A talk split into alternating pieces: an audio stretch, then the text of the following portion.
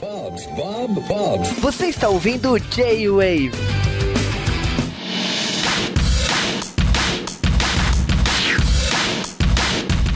E aí, garotada? Eu posso gritar de novo. Andar de trem é uma coisa muito boa. Melhor ainda quando eu sou um mineiro que só fala trem. Aqui é o Juba e eu, fui- olha, por incrível que pareça, são três pessoas que já pisaram no Japão e eu fui o único desse aqui que an- andou de trem bala. É, Eu, eu queria andar uma vez, só uma vez tava feliz, mas, mano, é muito caro, velho. A gente fez uma viagem que o preço do trem-bala pra ir é, foi o preço da viagem, praticamente. Eu, eu lembro do Sasuke olhando no trem normal, trem bala passando. A gente podia estar nele. Eu falei, não, é muito caro. Mas então é por isso que a gente montou esse podcast especial de falar culturalmente, né, como que são as viagens de trem lá do Japão e aqui do Brasil, né? Se vocês se- sentem essa diferença, o Sasuke já voltou pro Brasil, então ele já tem esse calor humano brasileiro de volta. Ainda mais na estação que eu moro, Vila Matilde, super legal. Porra.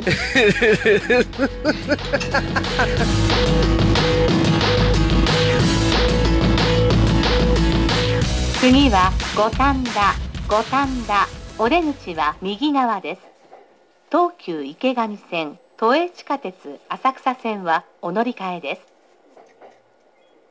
The next station is 五反田 The doors on the right side will open Please change your for the Tokyo Ikegami line and the Asakusa subway line Logicamente que esse não seria um podcast normal se não tivesse história aqui no J-Wave. E a gente tem que falar um pouco da história dos trens lá no Japão.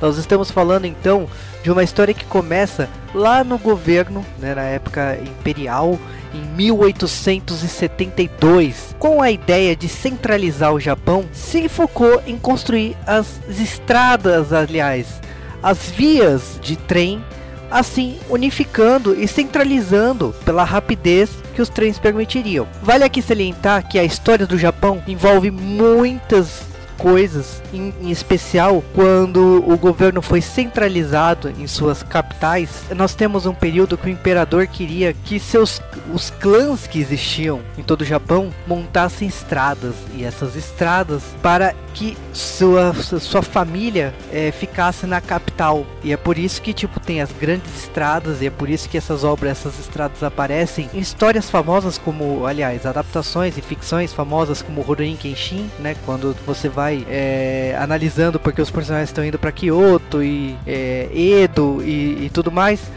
essa parte das estradas tem uma grande influência indiretamente porque a gente tá falando dos, é, da questão dos trilhos aqui, né? Anos depois, logicamente, mas a gente tá falando de um período. Aliás, trem também aparece no filme do Ronin Kenshin. Mas voltando aqui, o... a história dos trens a gente tem começou em 1900 e 1872 com Tóquio e Yokohama, né? Que no caso são as estações Shinagawa Station e Yokohama Station, né? E logicamente que tipo teve a abertura formal em no dia do meu aniversário, 14 de outubro de 1872, ah, a cerimônia ia das estações Shimbashi até Yokohama Station. E nesse caso a gente teve a também ah, algu- aí, a- até aí alguns anos depois aí em 1907 a nacionalização de, de 17 linhas privadas de trem né? É importante aqui falar que assim a gente sabe virou até uma piada um uma referência que o Japão se destrói e se reconstrói diversas vezes. Então é importante falar aqui que em 1914 foi construída a estação de Tóquio, né, Tokyo Station. Em 1925 teve a co- começou a se criar, né, teve a inauguração da Yamanote eh,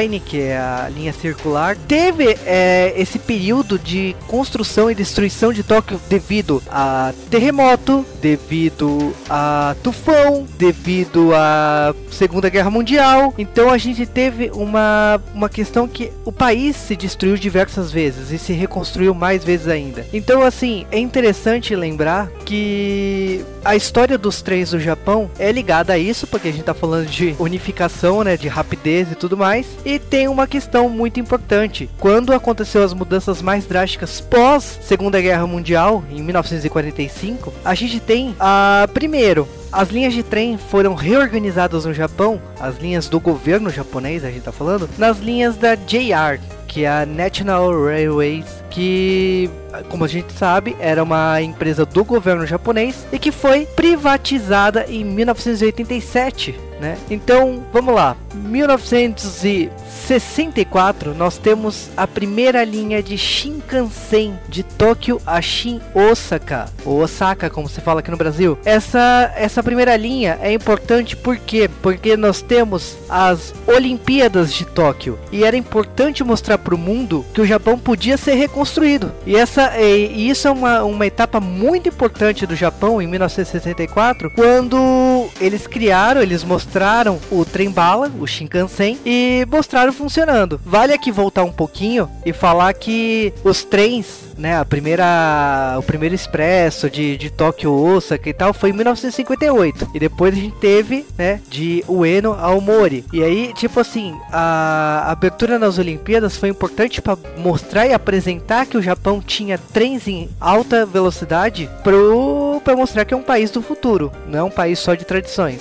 E isso, tipo assim, fez muitas mudanças. Tipo assim, a gente tá falando de um país que tem uma história de trens a, que começou lá em 1800 e no final da, de 1800 e que atravessou 1900, tá atravessando 2000.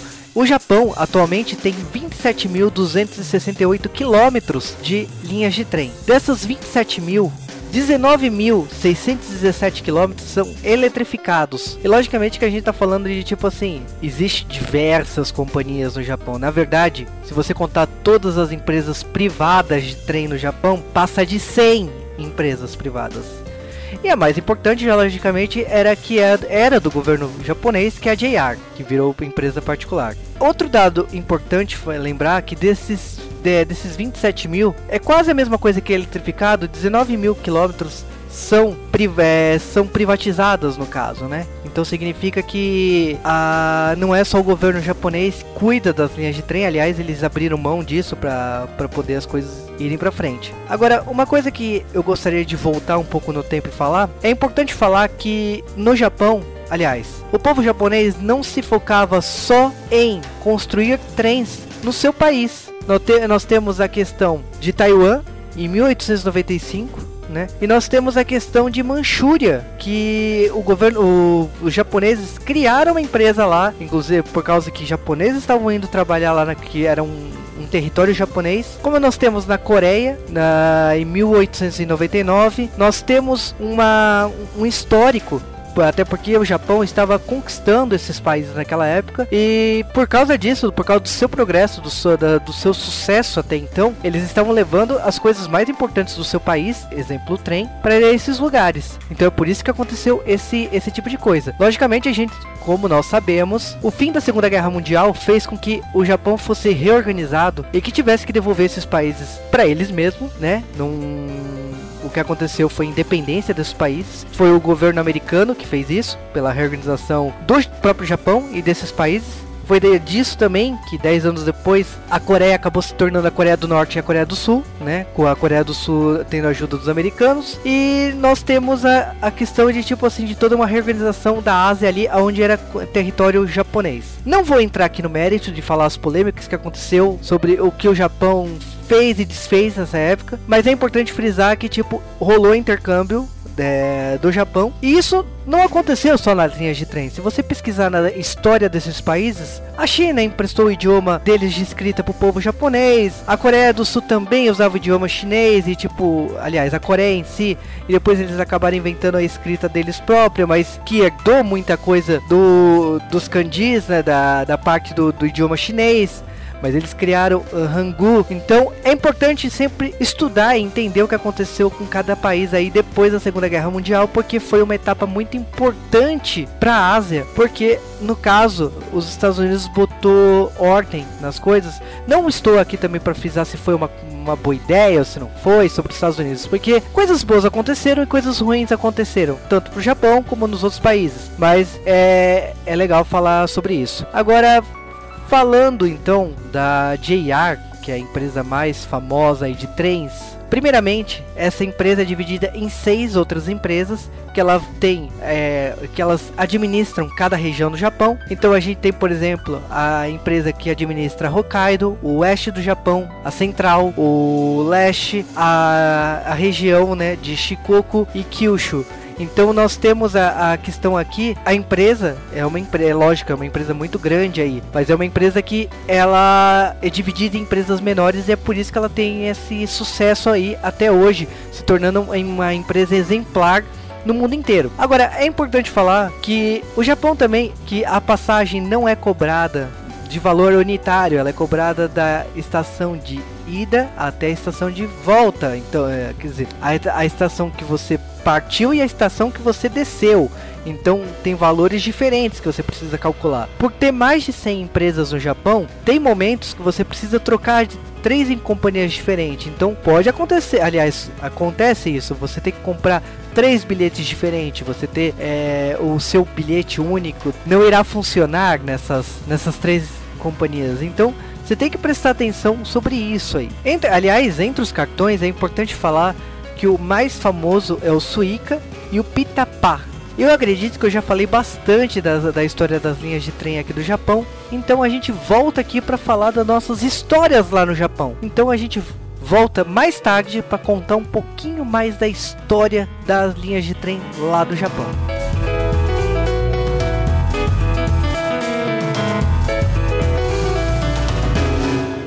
Seguida, Meguro, Meguro. お出口は右側です東急目黒線地下鉄南北線都営地下鉄三田線はお乗り換えです The next station is Meguro. The doors on the right side will open. Please change your for the Tokyo Meguro line, the Namboku subway line, and the Mita subway line. Eu fui em Kyushu recentemente, né? Foi em março. Março eu fui em Kyushu. O Sasuke ainda. Você tava no, no Japão, né, Sasuke? Tava assim. Então, lá em Kyushu, a linha férrea era mais complicada, assim, para pegar trem, sabe? Essa questão do trem. Não era igual aqui na região de Tóquio, que a cada um quilômetro você acha uma estação. Não, sabe? Lá eu, eu tinha que andar bastante vou- chegar numa estação. Eu vou te falar que assim, eu quebrei a cara muitas vezes quando eu viajei pro Japão por causa de coisas que eu não prestava atenção, porque meu japonês estava. Aliás, meu japonês ainda não é fluente, mas o meu japonês era bem pior do que eu tenho hoje. E aí aconteceu de eu entrar em trem errado, porque eu não prestei atenção que eu tenho. a, a mesma estação é, ia para lugares diferentes. Né? Por isso que você tem que olhar exato o minuto que você tá entrando no vagão pra você não ir pro lado errado. Teve uma viagem de trem que eu fui pra uma cidade e de repente na estação o do vagão 1 ao 4 ia pra uma direção e do 5 ao 8 ia pra outra direção. E eu descobri isso na hora, ao vivo. Eu descobri ainda bem que eu fui na cagada e eu acertei o lado que, que era pra ir pra cidade que eu tava indo. Então eu me senti num robô gigante, né? O Megazord indo pro, pra cada um pra um lado, né? E então, tipo, eu cometi muita cagada em viagem de trem no Japão, mas eu acho que a, a principal diferença, assim, daqui de, e de lá, aqui, né, de acordo com o Otávio que tá lá no Japão, é questão de exatidão com, com o tempo. Tipo, é, é- tem vários sites aí né, em aplicativos, né? Tem o Hyperdia que eu usava, que ele cronometrava exatamente a viagem no momento que vai sair, o momento que vai chegar lá e o momento que você vai fazer baldeação, se você precisar fazer baldeação. Isso é, isso é muito prático, assim, né? É, mas em geral, como a gente falou, o principal motivo do trem não dar certo no Brasil é a cultura, que o brasileiro tem mania de usar carro, quer usar carro, que o carro é mais rápido, que não sei o quê. Uma pena, porque o trem é mais confortável, eu acho, eu não tô dirigindo, você pode dormir no trem, ainda mais viagem noturna, e, e o trem sai mais, muito mais barato pra você do que você ter o carro.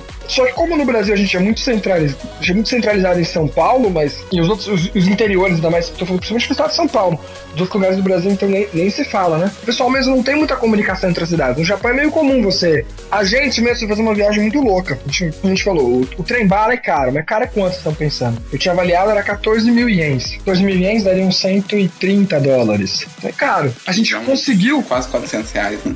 É, hoje. Eu, eu nem falo em real porque o real varia muito. Não sei quando a pessoa vai estar ouvindo. Mas 140, 130 dólares. A gente, a gente pagou 20 dólares pra andar o dia inteiro em trem normais e rápidos. O trem rápido seria aquele trem que pula as estações. É o os trens locais, todos os trens locais. Ainda existe a categoria super rápido, são os trens já que tem assento, etc. São os trens de viagem, assim, que atravessa mais cidades. Eles param uma ou duas estações, eles param nas cidades principais, nas estações principais das cidades. E depois vem, vem, vem um trem bala. O trem bala não tem por todo o Japão, então o trem super rápido seria a melhor opção pra todo mundo, não? A gente vai ir com todos os lugares pra quem tem, pega o trem bala. Mas a gente não pôde pagar nenhum desses. Então a gente pegou só esse daí, que dava direito a você usar os trens normais por 20 dólares o dia. O dia. Então a gente foi. Tanto é que uma, a viagem de Tóquio a Kyoto são duas horas e meia. A gente fez em oito e meia. Mas a gente fez até mais, porque eu parei pra ir no banheiro no meio do caminho. E os trens do do interior demoram bem mais pra passar. Em Tóquio, se você perder um trem, você pega o próximo em 10 minutos, 5 minutos.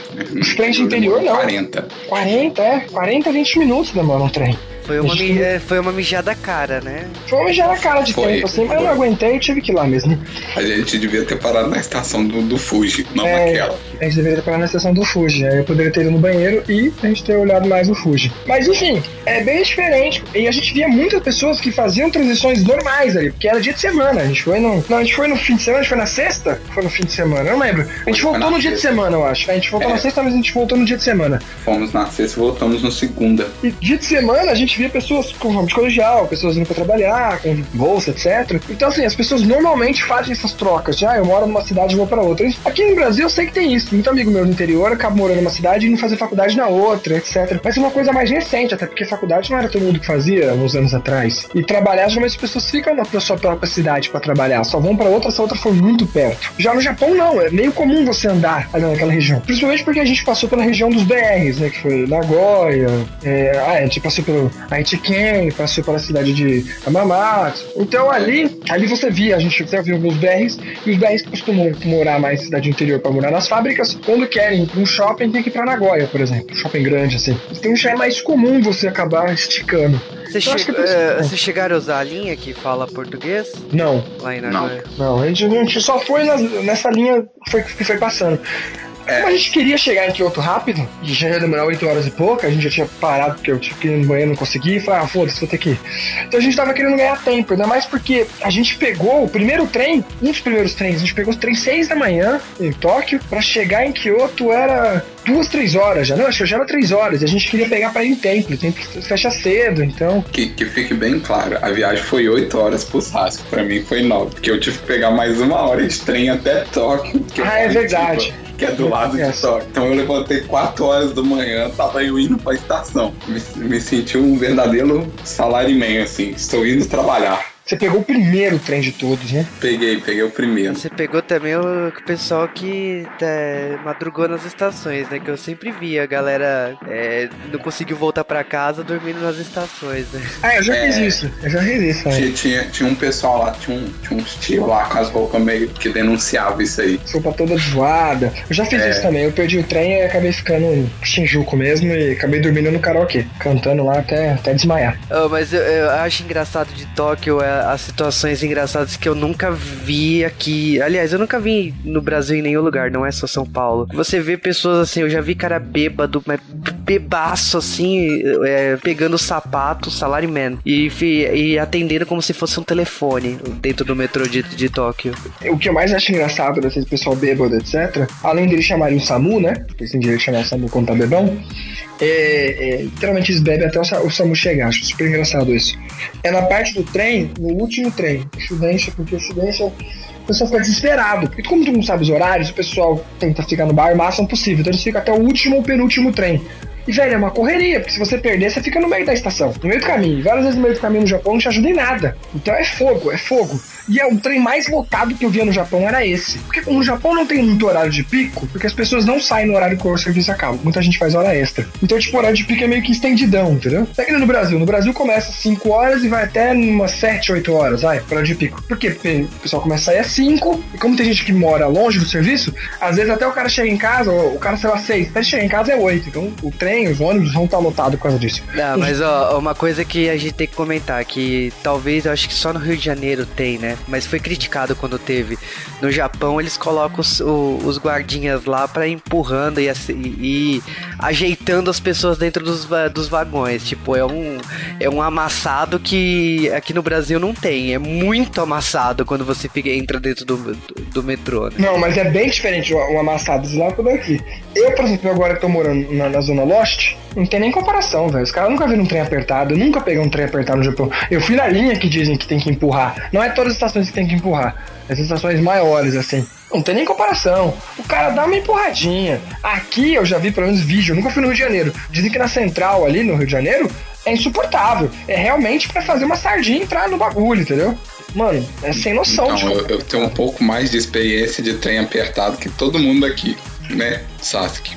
É, Todos os dias, praticamente, eu peguei quase esse trem. Então, assim, depois de um tempo, e eu sempre, uma coisa que eu sempre, assim, se alguém um dia for pegar esse trem, sempre vá pro último vagão ou o primeiro. Principalmente o primeiro ali, que é, é um, um vagão depois do, do carro do, do motorista. É do maquinista. É. é do maquinista. Porque ali ninguém vai. Ninguém vai quase naquele vagão que o pessoal tem preguiça de andar na plataforma inteira para chegar lá. Não, e também Pelo porque menos... não tem nenhuma porta que sai por ele. Porque no Japão também é legal lembrar que nas estações tem, por exemplo, esse trem, em cada estação mostra tipo, qual porta fica perto das escadas. Geralmente as, os trens do fundo, primeiro ou último, não tem porta perto. Então você vai ter que andar lá pra caramba e depois você vai ter que voltar pra caramba, na ideia do japonês, pra caramba, meu Deus, dá uma plataforma toda.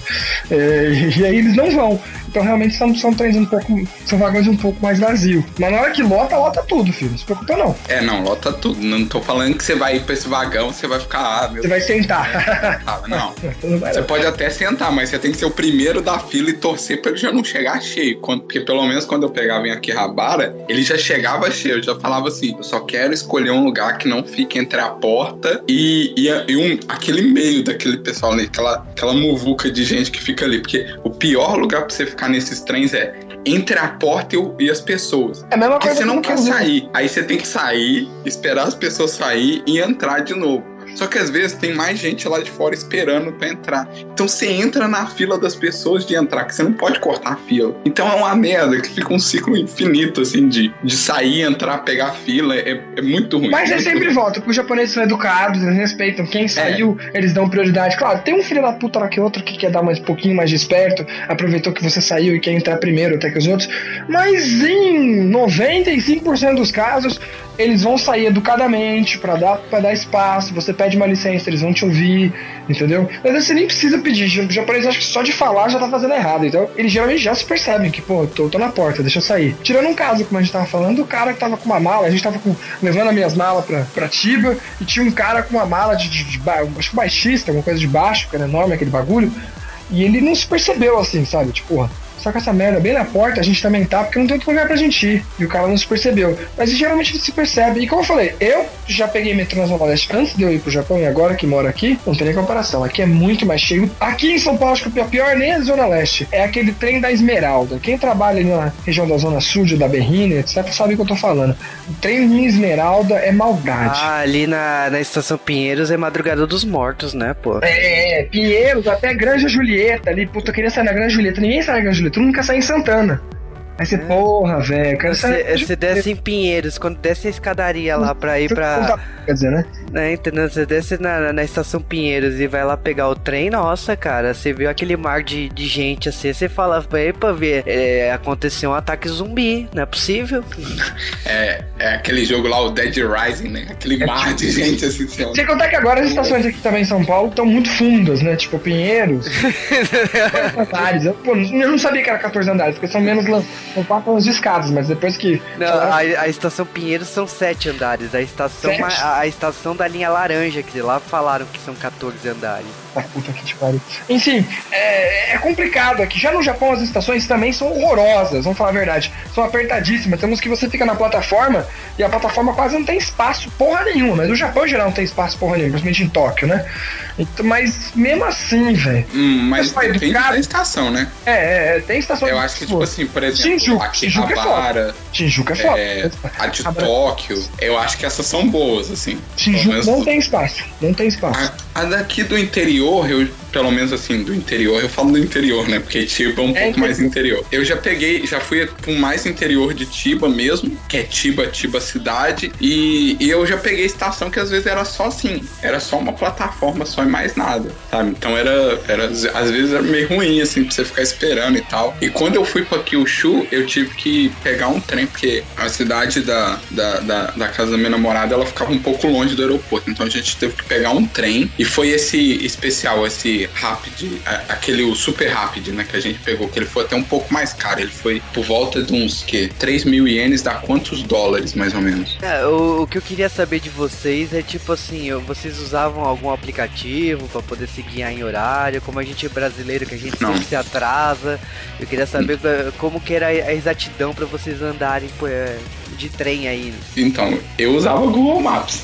Eu uso o Google Maps. Eu vou lá, vejo os horários, dou um print e aí eu vou acompanhando pelos horários. O, os FASC, eles já usavam um aplicativo mais bolado lá. É, e o, eu sei que é, tem os truques pra baratear. Eu usava o Hiperdia lá que te dava três rotas, ó, a mais cara, né, que é a mais rápida e, e outras duas opções que normalmente tipo, ah, cê- ou tinha algum ônibus no meio do caminho, ou tinha um, um caminho mais longo, mas tipo era uma linha mais velha, alguma coisa assim que era mais barato, né? Vocês pesquisavam essa questão de preço? Então, a gente pesquisou muito essa questão de preço para viajar para Kyoto, porque eu, fora essa vez que eu usei lá em Kyushu, que eu falei desse trem aí de 3 mil, que eu paguei que só tinha ele, não tinha linha alternativa, é, os outros trens que eu uso é sempre em direção a Tóquio, então não tem como eu variar muito. Toda estação que eu pegar, o preço vai ser praticamente o mesmo. A diferença é pequena. Então, assim, é, agora, é, quando a gente foi para Kyoto, a gente pesquisou a rota mais barata, assim, a rota mais barata em questão. Foi até de tempo, né? Porque a gente, a gente comprou aquele é, ticket aqui no Japão, principalmente no período de férias, tem um ticket que chama Juhachikipu, que é, seria o ticket da maioridade, que é o ticket dos 18 anos, algo assim, como se. Então aí a gente ele dava direito de pegar qualquer linha, qualquer trem da JR, né? Que é uma das empresas principais aqui do Japão. Eu não sei se ela cobre o Japão inteiro, a JR. O Japão Eu sei inteiro. que É o Japão é o Japão inteiro. Eu sei que tem Kyushu e Encanto. Eu não sei se Hokkaido é JR ainda. Tem também, tudo JR, só que elas agora mudaram o nome. Tem JR Norte, JR Leste, JR Oeste, JR Sul. Porque É. não, é, não é mais a pública e eles dividiram, mas continua como JR. E e esse, esse ticket ele dava o direito de você pegar trem durante um dia inteiro na JR de graça. Então, Só trem normal. É, trem normal e o Rapid. Só que tem um, um porém, né? Uma pessoa usando dava para cinco dias, duas pessoas usando o tempo era limitado.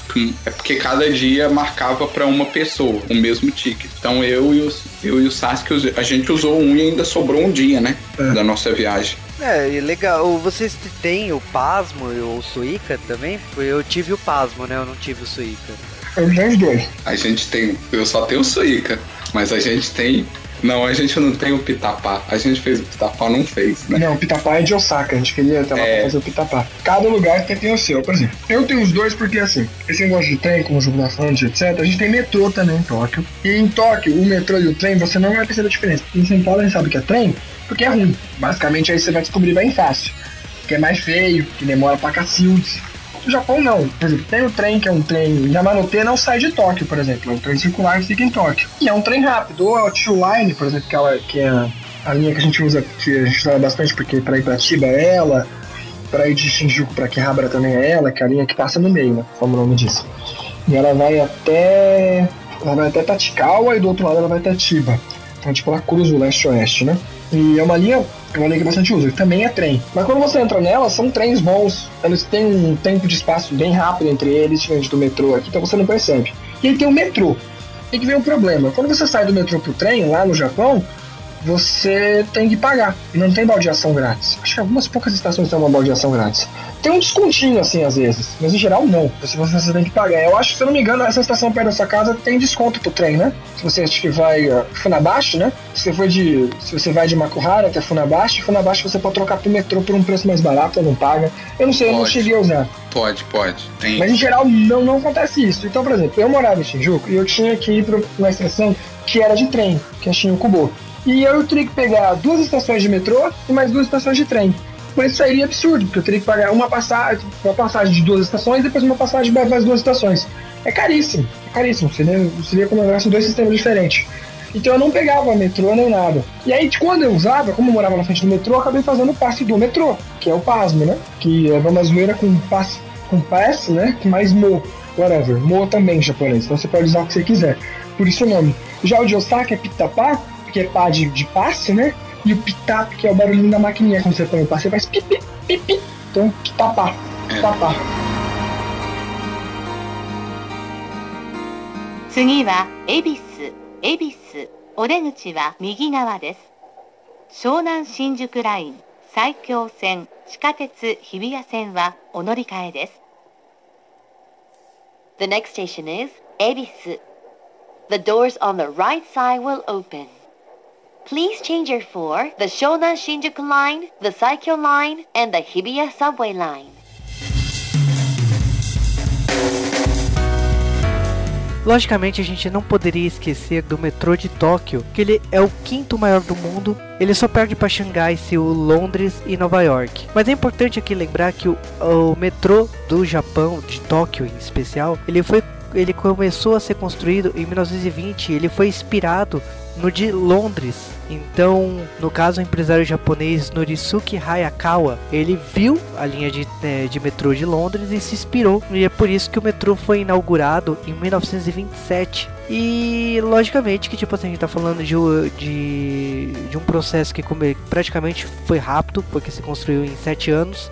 Mas a gente tá falando também de uma cidade que sofreu diversos problemas e tragédias. Então, como a, a cidade era destruída é, diversas vezes aí por causa de tragédias que aconteceram naquele período da história, isso também tornou o processo mais fácil, diferente do que aqui em São Paulo, que você precisa demolir as coisas, você precisa, é, o processo de licitação, de autorização, de pagamentos e tudo mais, que acaba complicando um pouco mais do que quando, vamos dizer assim, a cidade está em processo de reconstrução. Por isso que também tem essa rapidez toda. Ah, voltando aqui, o, no caso, a, as primeiras estações aí foram Ueno, a Asaka a Sakusa, que foram da linha Ginza, né? Então nós temos esse é, essa linha no caso. E se você parar para olhar hoje o metrô de Tóquio ele é separado em duas empresas. Ele a Tokyo Metro que ela é, foi privatizada em 2004 e ela conta com 179 estações num total de 195 quilômetros. Já a, a Toei Subway ela é do governo japonês e ela tem 99 estações e ela tem 109 quilômetros. Atualmente, diariamente, o fluxo de pessoas que usam essas duas, é, essas duas empresas é de 8 milhões e 700 mil pessoas. Isso faz o que, tipo, seja uma quantidade absurda de, de linhas, de caminhos alternativos que existe lá no Japão. Então, a gente vai falar agora as linhas mais importantes lá. Então, da Tokyo Metro, Ginza Line, que é laranja, a Marunouchi Line, que é a vermelha, a Hibiya Line, que é a prateada, a Tozai Line, que é Sky, a Shoda Line, que é verde, a Yurakucho Line, que é dourada, a Hazumon Line, que é roxa, a Namboku Line, que é esmeralda, e a Fukutoshin Line, que é marrom. Já na Toei Subway, é, tem a Sakusa Line, que é rosa, a Mita Line, que é azul, a Shinjuku Line, que é folha, e a Oedo Line, que é rubi. Essas são as cores e as linhas lá de Tóquio. Essas todas as que tornam 328 quilômetros da cidade de Tóquio. E logicamente que tipo assim, a gente tá falando de duas empresas, mas não são só essas duas empresas que atuam em Tóquio, tá? Tem linhas de trem menores. Então, se você reparar no mapa, você encontrará essas outras essas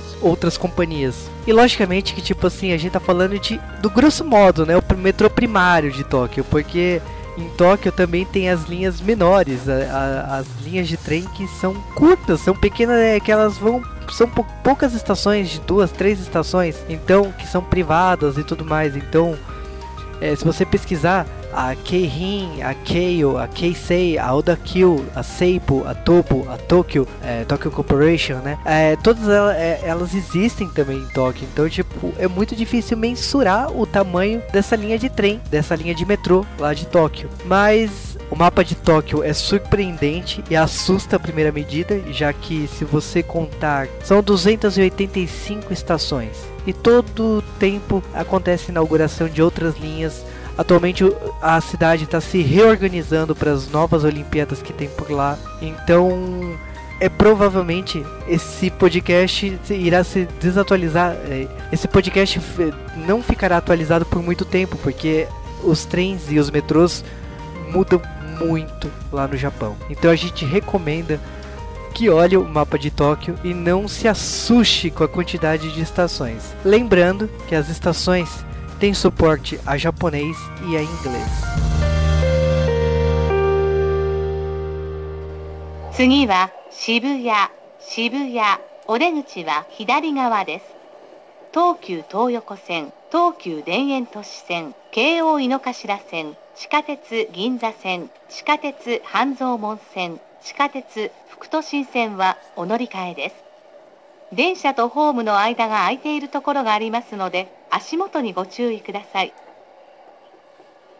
The next station is Shibuya. The doors on the left side will open. Please change your for the Tokyo Toyoko line, the Tokyo Daentoshi line, the Keio Inokashira line, the Ginza subway line, the Hanzomon subway line, and the Fukutoshin subway line.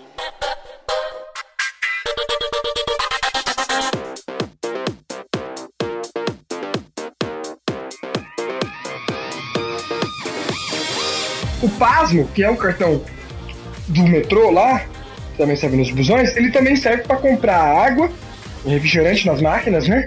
Ele também paga fliperama. Só, acho que só tá faltando aceitar no patinco. E aí acabou, né? Ele aceita em todo Mas- lugar. Mas se não me engano, eu já vi, tem lugares, até na Combine, eu não sei o que Ele aceita paga, na, mas na Combine, aceita na Combine. eu sei que na Combine, pelo menos, eles aceitam Suica. Eu não sei exatamente pra pagar o que, mas se eu Tudo. passar o Suica, eu Tudo. posso. Tudo. Tudo, qualquer coisa, né? Tudo. O Fernando só usava isso. Eu mais- já vi, é, eu já vi, eu já vi gente pagar refrigerante. Naquelas de Dohan Bike, né? A, máquina de refrigerante chegava lá e tirava um suíca lá. Passava o suíca tirava um É, mas você pode ir na loja de conveniência, comprar seu pão, comprar o que você quiser e pagar com o suíco.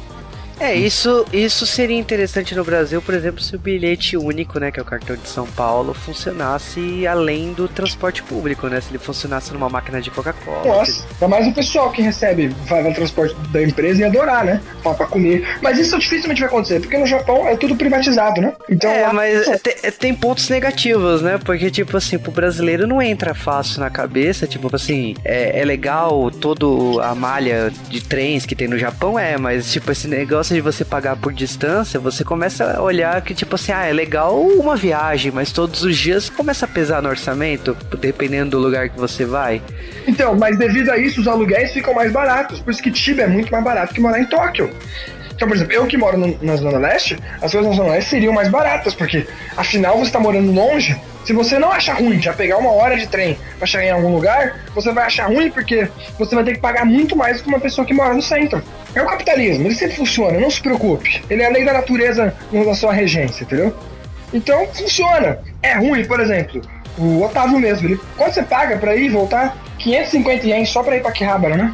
É, E, e, por exemplo, se eu quisesse morar em Tiba, porque, pô, Tiba é legal de morar, é mais tranquilo e tal. Meu tio Otávio que morava lá perto, porra, legal, vou morar em Tiba. O aluguel dele era muito mais barato que o meu. O que ele paga de aluguel, eu pagar pra morar num quartinho de 2x2. Então vou morar em Tiba, porra, bem melhor. Vou, vou ganhar 10 vezes mais do tamanho que eu tenho em casa. Tipo, o Otávio mora num bagulho de 23, 25 metros. Eu morava num bagulho de 2 metros quadrados. Pô, vou morar em Tiba, olha que legal. É quase o mesmo preço. Aí você vai ver quanto de trem que eu vou ter que pagar. Uma vez a gente pensou em fazer isso daí, um cartão. Claro, assim, como você vai muito num certo trajeto, você pode fazer um, um cartão fidelidade daquele trajeto. Daquele trajeto. Como você põe, ó, eu saio todo dia nessa estação e entro nessa. Ia dar 10 mil ienes, né? Cerca de 90 dólares por mês. Que é um preço salgado. Mas onde eu estudava não era nem Akihabara, era mais pra frente ainda. Então ia dar muito mais. 12 mil, talvez, 15 talvez mil. Muito caro. Mesmo assim, talvez compensasse se eu quisesse morar num apartamento grande. Porque se eu somasse, ó. Por exemplo, quando eu morava em Shinjuku, que era do lado da minha escola, eu ia a pé, tipo, 20 minutos. e não, você não precisa nem fazer suposições, eu falo por experiência própria. Eu não fiz esse cartão, o Sasuke até sugeriu, mas eu falei, ah, não vou fazer não, porque eu não sei se eu vou usar. E acabou que eu ia vários dias, quase todos os dias em Akihabara.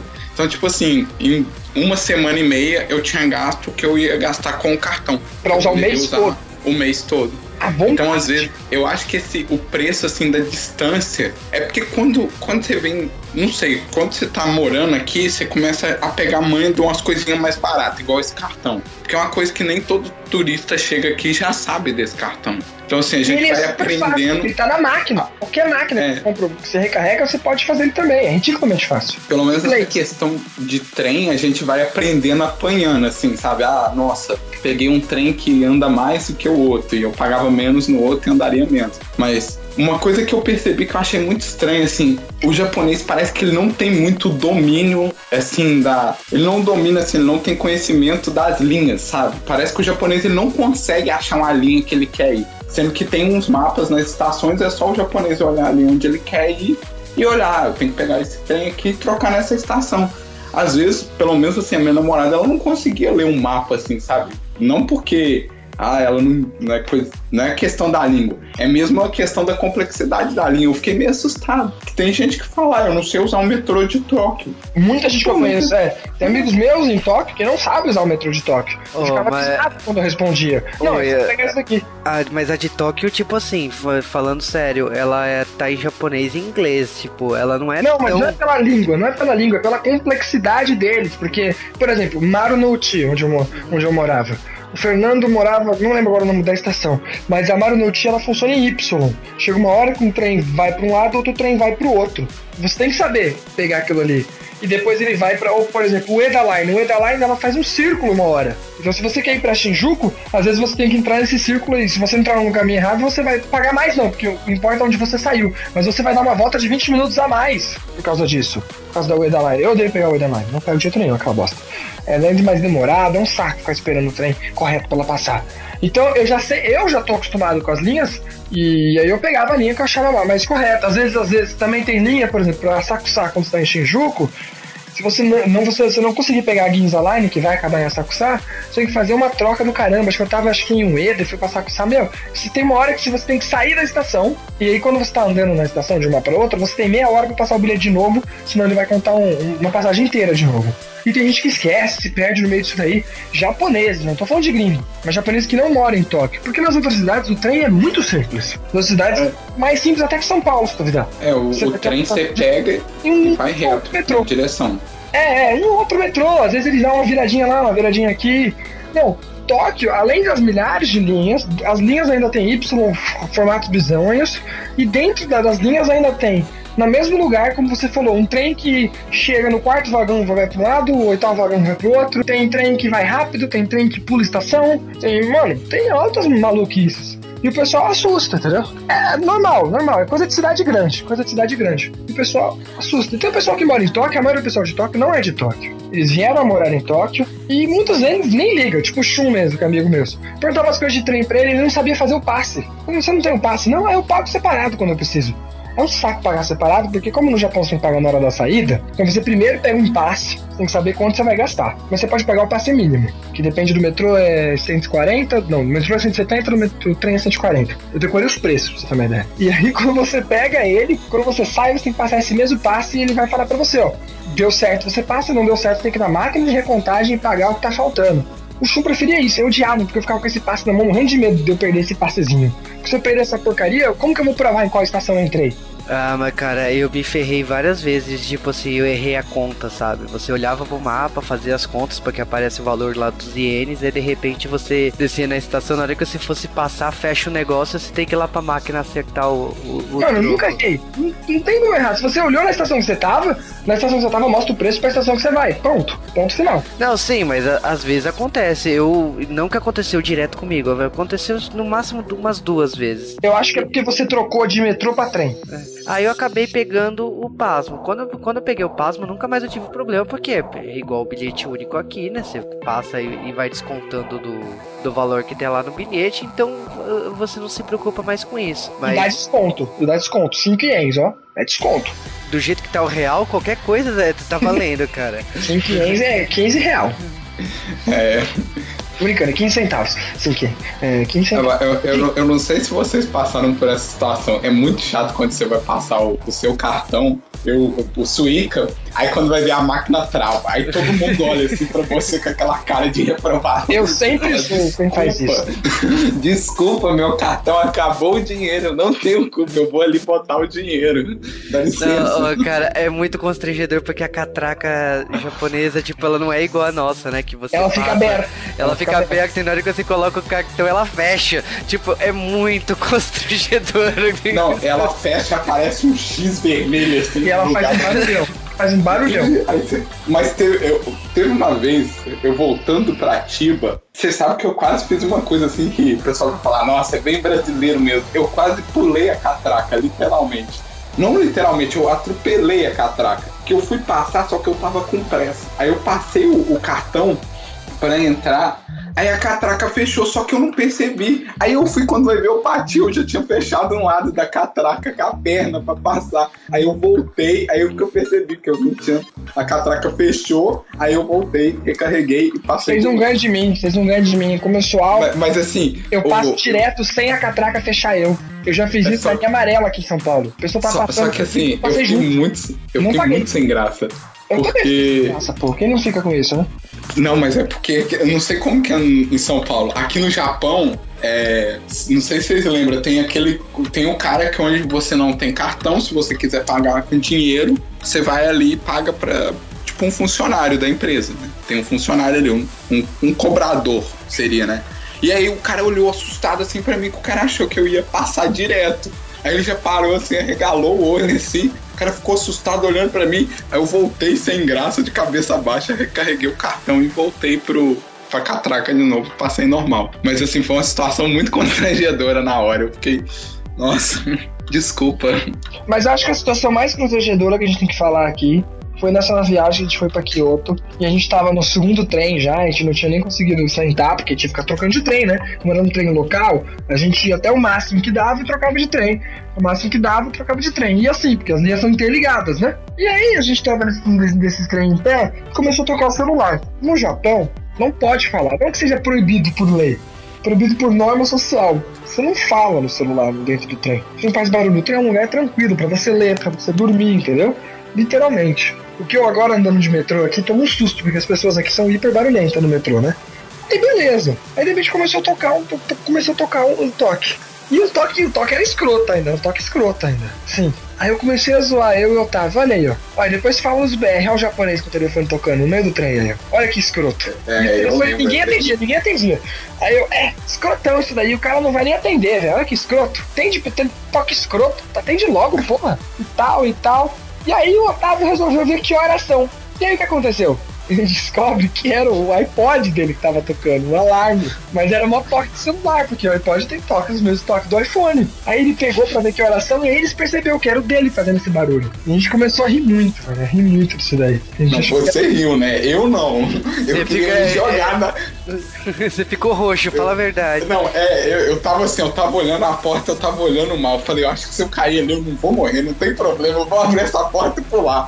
Ah, era só cair, a gente tava do, do rio, do, do rio não, do mar mesmo, tinha um penhascozinho ali, tava PG. Cara, mas eu lembro que eu condenei muita pessoa que eu falei, nossa, que japonês escroto. Depois reclama dos estrangeiros que vêm aqui, cara. Os caras são mais escrotos que os estrangeiros, olha só. Eu tô Ah. pagando de o moralista. Quando vai ver, eu puxei o celular. Mas É, é, engra- então. É engraçado que assim, no trem bala, entre os vagões, tem um espaço em- que tem as portas, né, pra você sair lá do trem bala. E esse espaço é um lugar que você pode ficar conversando no celular. Então, tipo, você deixa lá a mala, o que você for lá na cadeira que você comprou lá do trem bala, e você pode ficar conversando de boa de telefone. Então, pelo menos no trem bala não tem esse problema. Outra situação constrangedora que a gente teve. A gente. Situação constrangedora mesmo, assim, eu acho que eu tive outra. Foi voltando no último trem. Mas assim, eu fiquei muito constrangido.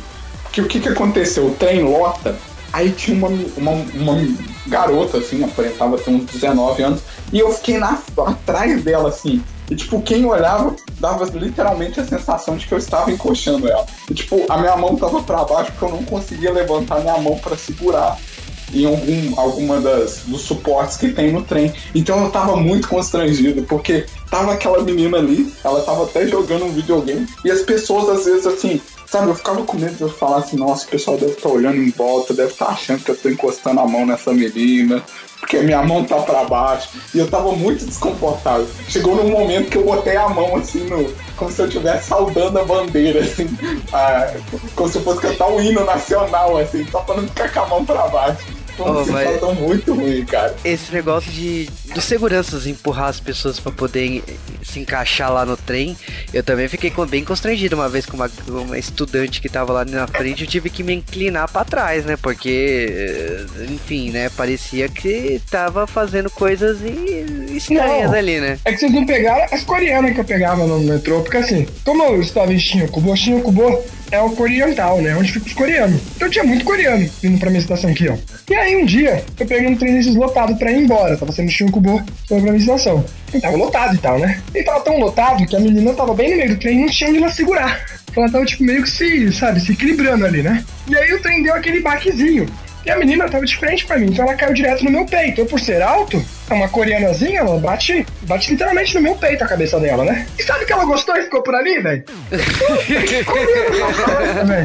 Porra, não é assim, velho. Como assim? Passa o zap zap, pelo menos, né, gente? Vamos conversar aqui. Ela ficou por ali, velho. Sabe? Ah, que bom, não preciso me segurar em nada. Eu vou ficar aqui né, nesse, nesse BR que parece um poste aqui. E ficou se escorando em mim, velho, a viagem toda. Aí depois, quando deu uma aliviada, ela se tocou, entendeu? E saiu de perto. Falei, caramba, mano, me senti usada. Ela nem passou o zap zap dela. Podia Não, continuar, velho. Não achei ruim, não. Não, Eu, não eu, não queria, eu não queria te desmotivar, não, mas você desvaziou. Ela saiu é porque realmente você não tinha chance. Desculpa. Talvez, mas ela ficou quentinha ali, ela tava gostando. Agora, se ela continuasse aí. É, se ela continuasse com o trem vazio, aí, aí. você falhou. É, você falhou em Aí eu, eu, eu, Aí saí, eu saía na na estação junto com ela ali, tem uns hotelzinhos ali que é top, viu? Mas enfim, tipo assim, outra coisa que eu estranho de novo na nossa viagem pra Kyoto, afinal foram 16 horas de trem, né? É, não, a gente tem muita história de trem que eu. É, a gente, chegando em Hamamatsu, mudou o trem pra caramba, entrou muito mais. Entrou uns BR, que a gente sabe como que. Como a gente sabia que era BR? Tinha cara de pobre, como a gente fala. Olha Não, o preconceito. Olha o Peraí, preconceito. peraí, peraí, peraí. Eu vou tirar o meu da reta. O Sasuke falou isso. Você sabia também que era BR, você não sabia por quê, né? Aí, foi, porque tem cara de pobre. Que nem nós ali, ó, mal vestido, aí, ó, fudido, trabalhou o dia todo. É BR, só pode ser. E aí, nessas historinhas aí, tem umas outras duas que entrou que foram fáceis, porque uma delas tá falando em português, né? Lógico que é BR, né? E aí, numa dessas daí, entrou uma senhorinha. E a gente tava sentado lá. E tinha um, um banco de frente pra gente, virado pra frente pra gente. E aí, de repente, chegou a senhorinha e pediu licença pra sentar ali. Não, tudo bem. A gente não falou nada. A gente só, tipo, fez um ok com a cabeça, assim, né? Como geralmente gente, você faz, né? Ela sentou, olhou pra gente, assim que ela sentou, ela olhou bem pra gente e falou: "Ué, vocês são BR, não são? A gente ia falar alguma coisa? Ah, eu sei que vocês são BR, né? Alguma coisa me disse. Eu falei, então, acho que a velha olhou pra nós e falou: Você tem cara de pobre. Só pode ser BR, né? Mas a véia foi muito ninja, porque geralmente em Tóquio, gente, pelo menos eu tô muito acostumado com Tóquio, ainda mais tá andando na, na andando por onde os gringos geralmente andam, eles acham que a gente é tudo menos brasileiro. Eles nem sabem onde fica a porra do Brasil. Não, 90% Tudo dos geralmente Estados japoneses. Unidos, tudo. Tudo pra eles é Estados Unidos. é, quando a gente começa a falar, 90% deles chegam e falam assim: ah, espanhol, né? Aí não, não é espanhol. Mas então, não é espanhol, cara, é português. É parecido, mas não é espanhol. Ou então manda aquele puradirigô, né, brasileiro. Olha, esses deixam os mais ouvidos. Mas a gente falando. A gente não tinha falado ainda, tava quieto. Só olhando, eles, eles sabem que a gente é gardinho, lógico, mas eles sempre chutam alguma, alguma coisa, tipo, Estados Unidos. Até porque tem japonês que acha que a Alemanha fica nos Estados Unidos, então. Isso é normal. A ge- O pessoal pensa que japonês é inteligente. Todo mundo é inteligente no Japão, mas não funciona assim. Mas- Não é não. Ainda mais, Não, não de, funciona não. ainda mais de humanas. 次は新宿新宿お出口は左側です 中央線湘南新宿ライン埼京線小田急線京王線地下鉄丸の内線都営地下鉄新宿線都営地下鉄大江戸線はお乗り換えです。The next station is 新宿。Please change your for the Chuo Line, the Shonan Shinjuku Line, the Saikyo Line, the Odakyu Line, the Keio Line, the Marunouchi Subway Line, the Shinjuku Subway Line, and the Oedo Subway Line.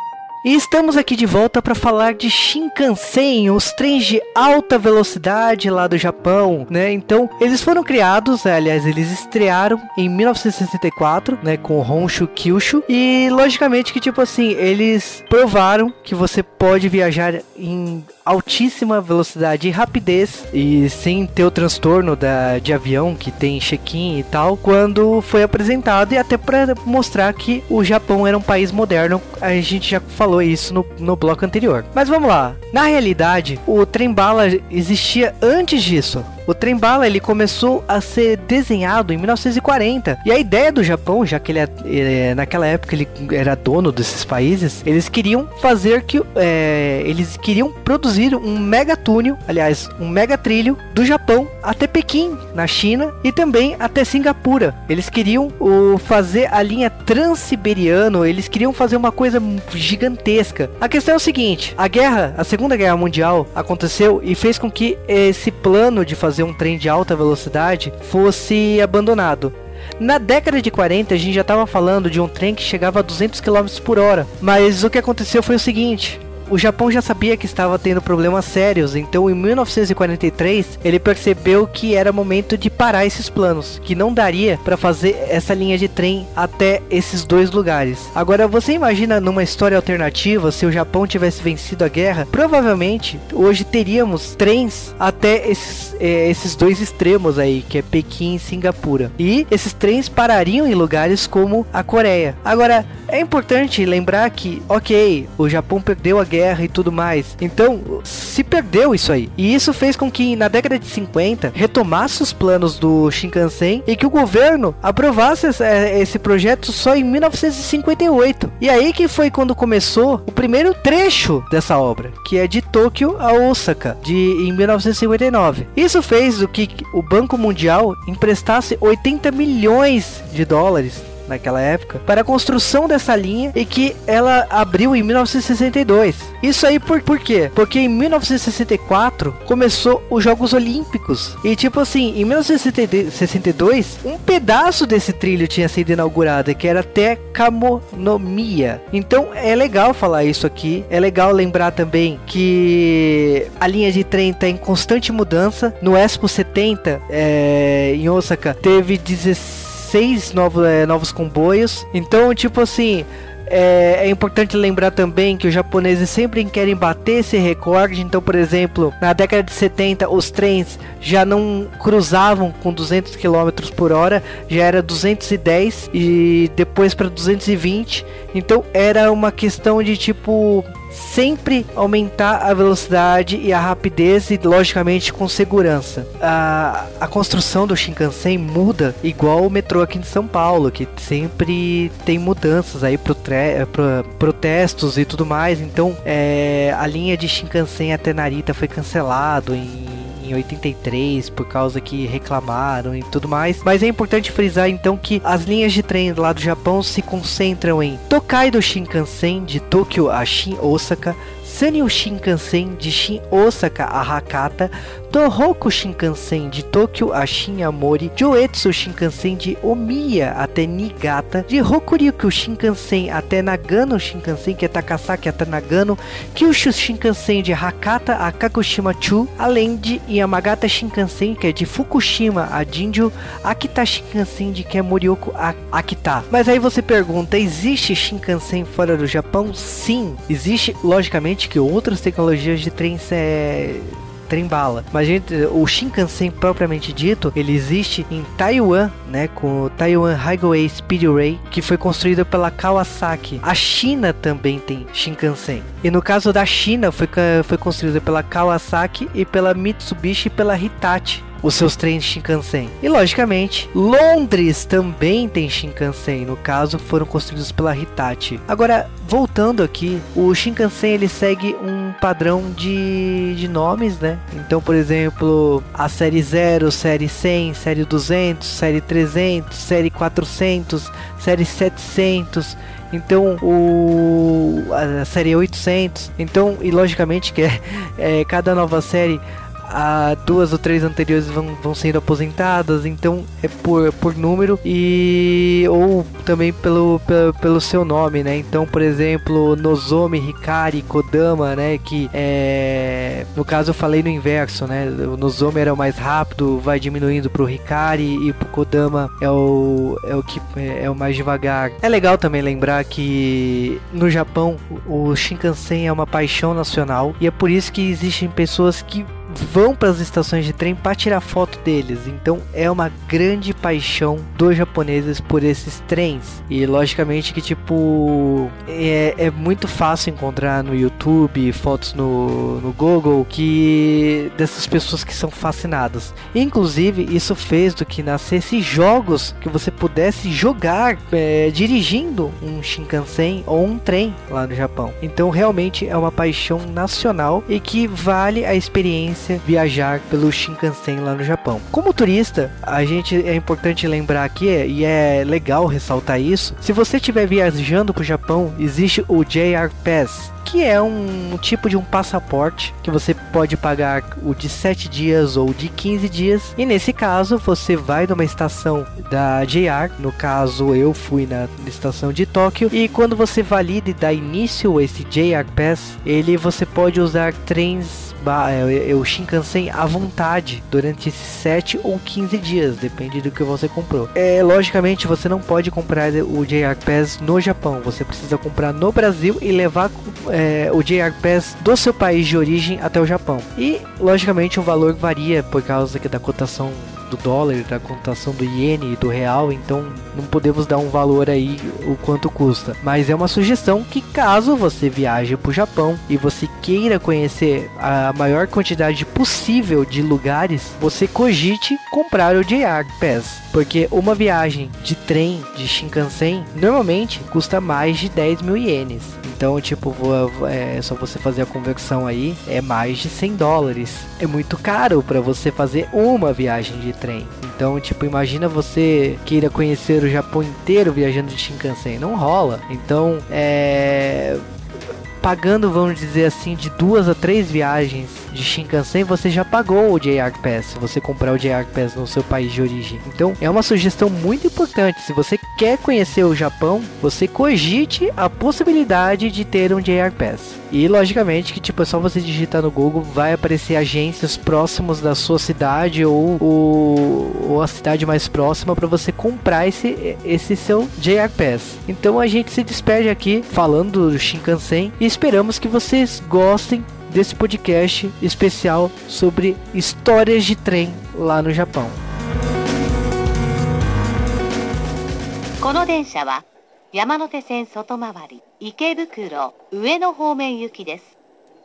次は新大久保、新大久保、お出口は右側です。This is a Yamanote Line train bound for Ikebukuro and Ueno. The next station is Shin-Okubo. The doors on the right side will open.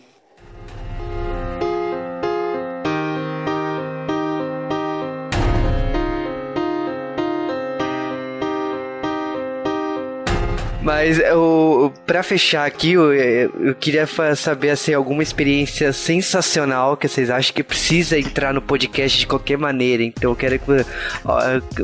Pode ser juntos ou isoladamente, alguma experiência que vocês acham que foi foda, que nunca aconteceria aqui no Brasil, de trem. Nunca aconteceria? Eu não sei. Mas uma coisa que eu tenho certeza é: a estação de Shinjuku é muita maluquice. Mesmo eu morando três meses lá, indo todo dia, mesmo que eu não usasse, eu passava todo dia. A estação é enorme. Aquela estação deve ter mais de 3 km de extensão. Aquele é tipo um shopping, é tipo um shopping center norte tamanho estação, só que é tudo debaixo da terra. E tem shopping dentro dela. Ela, liga você com vários outros shoppings e passa nela, tem quantas estações? Tem Ela começa na Shinjuku Sanchome, vai pra Shinjuku, depois tem, tem dentro da Shinjuku, tem várias Shinjukus ali dentro. Nossa, ainda tem. Só não tem Shinkansen ali, eu acho. Não, não tem, tem, tem Shinkansen sim também. Tem o Narita Express, é uma estação muito grande. Os próprios japoneses não gostam de entrar nela porque eles falam que eles se perdem, pra quem não tá acostumado em Shinjuku. E principalmente o pessoal do, do interior, né? Não gosta de vir ali não porque é complicado. Então é uma experiência que eu nunca passei. Eu demorei para conseguir entender aquela estação. E olha que é bastante sinalizado, porque fala aqui saída tal, tem várias saídas, né? E um dia desse eu vi num jornal japonês uns caras zoando que gringo fica seis meses perdido procurando a lendária, a saída é 12, tá ligado? Então a estação de Shinjuku é uma experiência completa. E ela é divertidíssima, porque justamente quando a gente vê post de que ah, a estação do metrô em Tóquio foi colocado cartas do Yu-Gi-Oh! Shinjuku, pode ter certeza. É, pôster de, de É, aqui em também põe. Mas Shinjuku, geralmente, porque Shinjuku tem muita paredão, tem muitos corredores. Eles pegam esses corredores principais e põem propagandas enormes fazem promoções, além de ter lojas ali dentro, entendeu? Tem uma loja que vende tipo uns churros, não um churros, é tipo um, parece churros, mas não é, velho. Eu não sei o nome daquilo ali. E faz filona naquela esta, dentro da, da estação para comprar isso daí. Além dos shoppings que eu te falei, que dão de anexos e milhares de coisas que tem ali dentro. A estação de Shinjuku é uma experiência demais. Tem outras estações grandes que eu fui, como o Eno, onde eu morava também, mas a de Shinjuku é sensacional. Recomendo se você for para o Japão, passe na estação de Shinjuku porque ela é muito diferenciada. E Otávio, sua história então emocionante aí de trem. Poxa, emocionante? Pô, não sei, eu acho que as, as, teve duas, assim, três, né? Na verdade, uma é comum no Brasil acontecer, que foi do, da, de um bebezinho fofinho que a gente viu lá em, em Kyoto. O Sasuke não lembrou do, do bebezinho, não sei se você lembra, que ele ficava falando Abunayo! Abunayo! Era muito fofo. Foi, foi, foi assim, não foi uma história emocionante, assim, mas foi um momento que marcou naquela viagem, porque foi um dos pontos chaves daquela viagem, foi aquele bebezinho lá no trem. Outro. E, e a mãe coruja, né? Porque as mães do Japão é. são muito coruja. Mas essa tava até mais aberta, foi assim, é. um pouco estranho, porque ela não ligou da gente falar bonitinho. É. Ela ficou até de boa. Mas assim, eu acho que a coisa mais assim que me assusta, eu não sei, é porque eu não vivo em São Paulo, então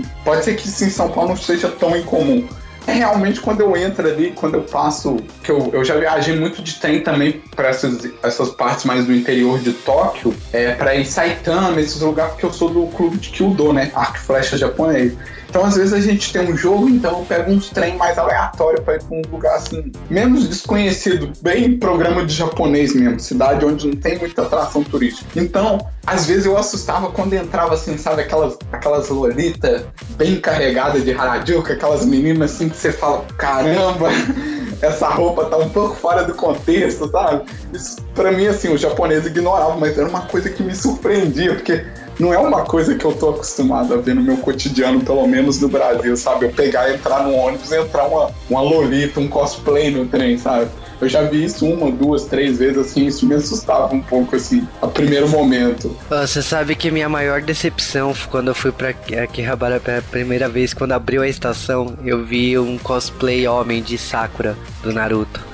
Ah, então foi, foi, assim, minha primeira visão assim do bairro, assim, né? Foi a primeira coisa que eu vi. Eu falei, nossa, tipo então, aí. Eu, eu, deixa eu te perguntar, só, datando a sua viagem, já existia Love Live? Não, não existia. Não, não. Love ah, não, então você não viu nada. Você não viu nada. Você, Love Live agora dá pra montar o time inteiro do Love Live lá só com cosplay de homem.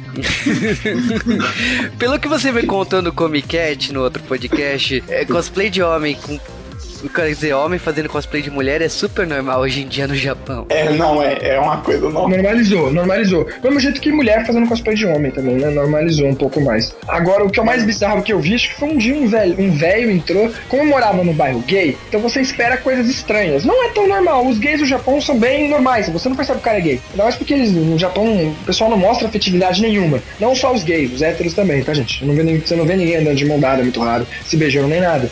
É difícil você perceber. Mas você, acabou de pegar Santo Chomé, que é, que é a estação onde fica, onde fica o bairro gay lá. E aí entra um velho de. de biquíni. Porra, velho, que é isso? Tem um trem. Isso é melhor que a estação de Shinjuku, tá? Tá, mas isso daí é porque, é porque eu moro em São Paulo. Tem, tem umas bizarrices dessa aqui também de vez em quando, entendeu? Não. Mas de biquíni não chega nesse nível é, aqui, não. Cara, entendeu? eu vou te falar que eu sou. Eu fiquei. Eu senti cagaço quando entrei no, no trem Nagano e entrou aqueles colegial com um topetão de do Coabra, do Yu Yu Hakusho. eu olhei pra aquilo, eu falei, fudeu, sabe? Fudeu.